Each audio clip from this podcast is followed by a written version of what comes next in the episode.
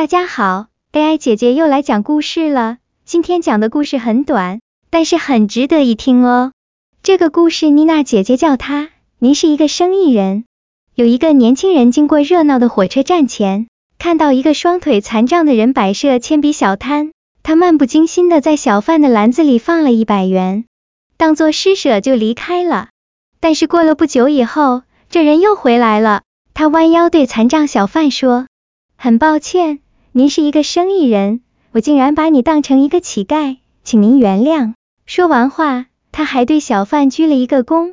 过了几年后，这个人再次经过火车站，这时候一个店家的老板在门口微笑喊住他：“先生，我一直期待你的出现。”年轻人仔细一看，这家店的老板竟然是当初的那个残障的小贩。老板接着说：“你是第一个把我当成生意人的人，因为您一句话。”让我有信心做起生意。您看，我现在是一个真正的生意人了。故事到这里讲完了，又是一个好短的故事。故事虽然短，但是却很有意义哦。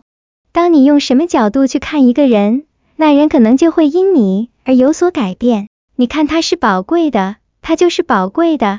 一份的尊重和爱心，常会产生意想不到的善果。亲爱的朋友们，不妨用心的看待这个世界。用心的去尊重每一个人，当然也包括你自己，你将会发现自己及周遭将会变得更美好哦。